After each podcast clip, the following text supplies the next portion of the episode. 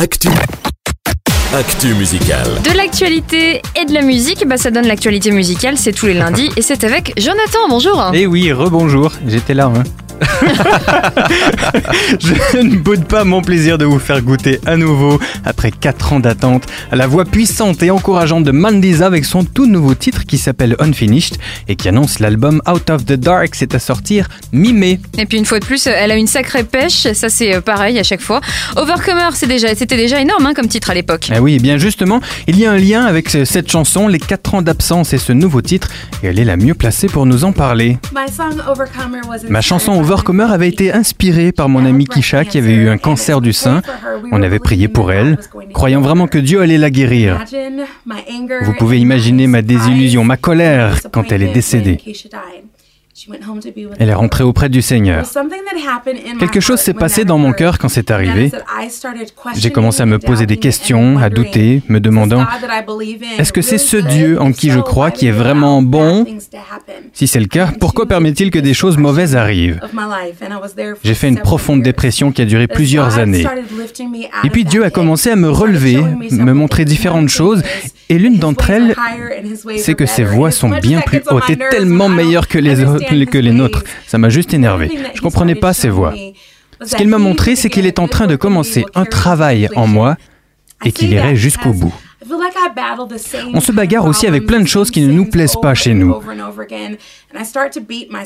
J'ai compris que Dieu n'en avait pas fini avec moi et que plutôt que de me battre avec mes propres forces contre toutes ces chaînes, il veut simplement qu'on reconnaisse nos fautes, qu'on se repente, qu'on reprenne notre chemin sans rester dans la négativité, croyant qu'il fait un travail dans notre vie.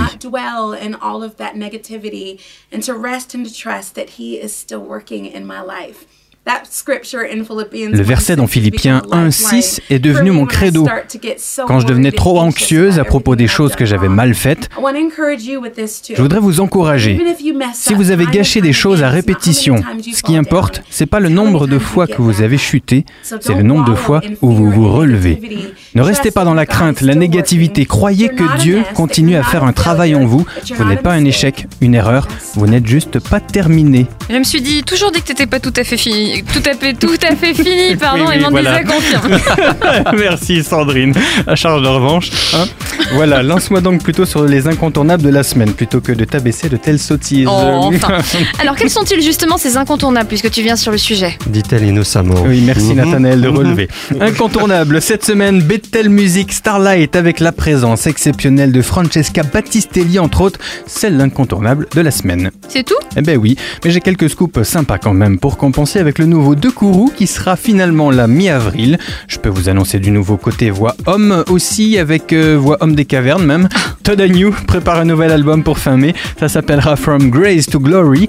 Rebecca St. James y fera une apparition d'ailleurs. Et puis Seven Day Slumber aussi sortira un album mi-juin et puis un nouveau Hillsong en français. C'est pour dans quelques jours et on vous a fait découvrir le premier extrait hier dans Phare FM Louange. Génial. Et le côté homme des cavernes, la voix d'homme des cavernes, c'était une petite Todd pointe de Agnew jalousie. Petite Euh. pointe de jalousie quand même. hein Il est la barbe Voilà. de, de l'homme de caverne en tout cas. Mais c'est tout.